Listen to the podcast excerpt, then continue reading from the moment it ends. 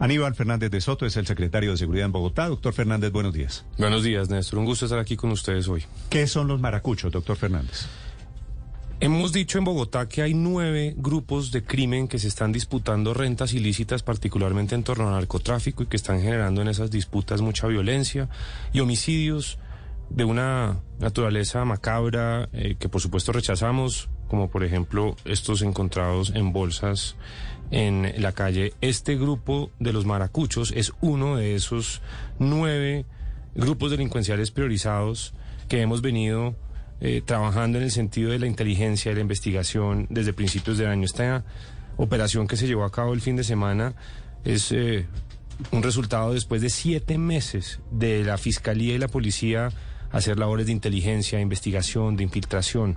Por eso es que de los diez capturados, siete fueron capturas con orden judicial, tres en flagrancia y tenemos claro que hay cinco individuos que hacen parte de este grupo delincuencial que no estaban en el lugar eh, donde se llevaron a cabo los allanamientos, que están fuera del país, por eso se ha expedido circular azul de la Interpol para que en donde quiera que se encuentren, presuntamente en Venezuela, las autoridades correspondientes los lleven a la justicia. Sí. Doctor Fernández, ¿estos maracuchos son básicamente venezolanos?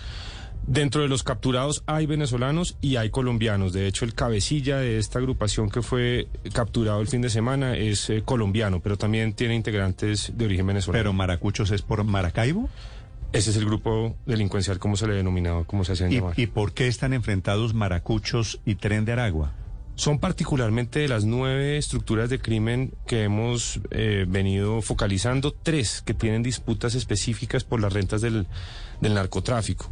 En Bogotá se dan estas disputas porque es, eh, primero, el principal mercado de consumo de drogas en el país.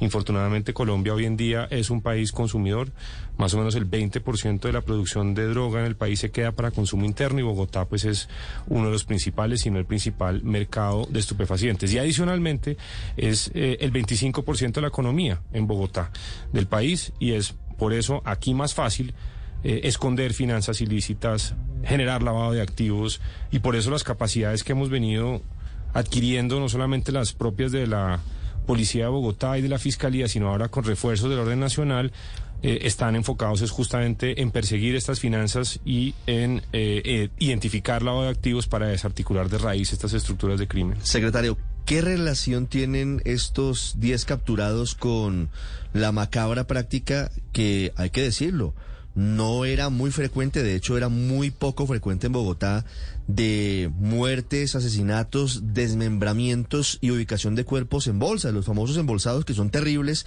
¿Qué relación tienen estos capturados con esa práctica?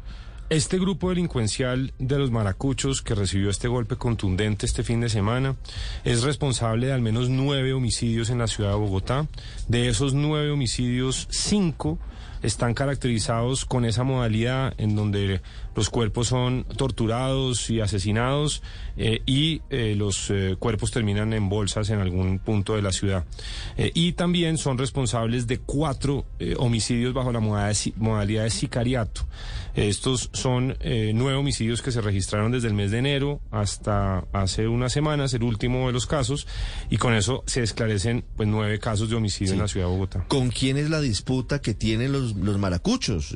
¿Por, qué aplican esta táctica criminal? ¿Contra quién están disputándose? ¿Qué exactamente? Se están disputando rentas ilícitas principalmente en torno al narcotráfico y también otros eh, mercados ilícitos u otras rentas ilícitas particularmente en torno a la extorsión y algunas modalidades de hurto. Son disputas entre grupos criminales eh, en donde eh, buscan controlar estas rentas y la violencia con la que están cometiendo estos delitos pues está escalando. Eh, y las víctimas que hemos encontrado bajo estas distintas modalidades pues la mayoría de ellas son también pertenecientes a grupos delincuenciales, tienen antecedentes por hurto, por narcotráfico, por porte de armas, de modo que claramente lo que estamos viendo son disputas ajustes de cuentas, vendetas entre grupos de crimen. Secretario, hoy son 10 capturas de estos llamados los maracuchos, pero ¿qué tan grandes son estas organizaciones? ¿Cuántos hombres tienen los maracuchos, el tren de Aragua?